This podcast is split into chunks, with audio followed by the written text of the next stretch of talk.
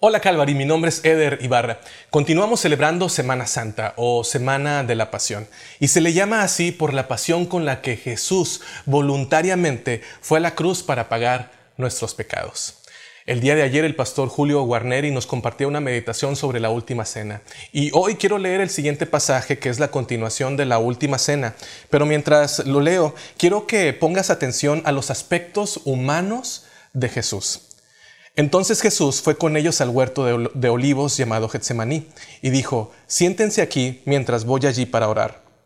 Se llevó a Pedro y a los hijos de Zebedeo, Santiago y Juan, y comenzó a afligirse y angustiarse les dijo, mi alma está destrozada de tanta tristeza hasta el punto de la muerte. Quédense aquí y velen conmigo. Él se adelantó un poco más y se inclinó en rostro en tierra mientras oraba. Padre mío, si es posible, que pase de mí esta copa de sufrimiento. Sin embargo, quiero que se haga tu voluntad, no la mía. Luego volvió a los discípulos y los encontró dormidos. Le dijo a Pedro, ¿no pudieron velar conmigo ni siquiera una hora? Velen y oren para que no cedan ante la tentación porque el espíritu está dispuesto, pero el cuerpo es débil. Entonces Jesús los dejó por segunda vez y oró, Padre mío, si no es posible que pase esta copa a menos que yo la beba, entonces hágase tu voluntad. Cuando regresó de nuevo a donde estaban ellos, los encontró dormidos porque no podían mantener los ojos abiertos. Así que se fue a orar por tercera vez y repitió lo mismo. Es interesante que la primera enseñanza falsa, formal sobre la naturaleza de Jesús fue referente a su humanidad y no a su divinidad. Surgió un grupo de cristianos a muy temprana edad de la iglesia y ellos comenzaron a enseñar de que Jesús sí era completamente divino, pero no era humano, que solamente aparentó ser humano.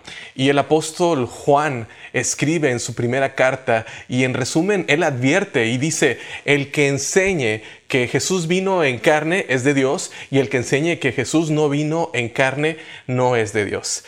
Y bueno, en la actualidad nosotros vemos también grupos, vemos religiones que enseñan que Jesús es eh, existió, que Jesús fue un hombre bueno, pero que no es divino. Bueno, al inicio de la iglesia surgió este grupo que enseñaba que Jesús era divino, pero que no era humano. Y saben, la realidad es, es esta, la realidad es que Jesús es tanto Dios como hombre. Dios es tanto hombre como Dios. Jesús es tanto hombre como Dios. Y como cristianos, sí, tendemos a enfocarnos mucho en la divinidad de Jesús. Por supuesto, Él es todo todopoderoso, Él lo puede todo. Pero quizá eh, pasamos por alto un poco su humanidad. Eh, yo quisiera hacerte una pregunta. ¿Recuerdas eh, la última vez que te sentiste agobiado? ¿La última vez que te sentiste afligido? ¿O que también te sentiste con el alma destrozada? Jesús aquí en el huerto de Getsemaní, él estaba sintiendo todo esto. Él sabía que su hora había llegado. Él sabía que tenía que enfrentar dolor, sabía que tenía que enfrentar sufrimiento y humillación. Pero él también sabía que tenía que pasar por estas circunstancias para cumplir con su misión de derramar su sangre y de morir en esa cruz. ¿Para qué? Para que nosotros podamos tener vida eterna por medio de ese sacrificio que realizó Jesús en la cruz. Jesús fue obediente hasta el final. Y, en esta oración que él realiza en el huerto de Getsemaní, nos enseña una verdad fundamental. ¿Saben cuál es esa verdad? Jesús fue obediente a Dios, costara lo que costara. Jesús fue obediente siempre a Dios, costara lo que costara. Y eso es lo que Dios quiere de parte de nosotros. Quiere que nosotros le seamos fieles, le seamos obedientes, cueste lo que cueste.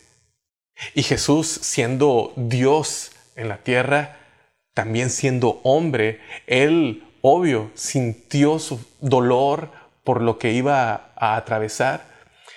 Y yo quiero que medites en esto eh, durante este día y durante esta semana, que Jesús fue obediente, costara lo que costara.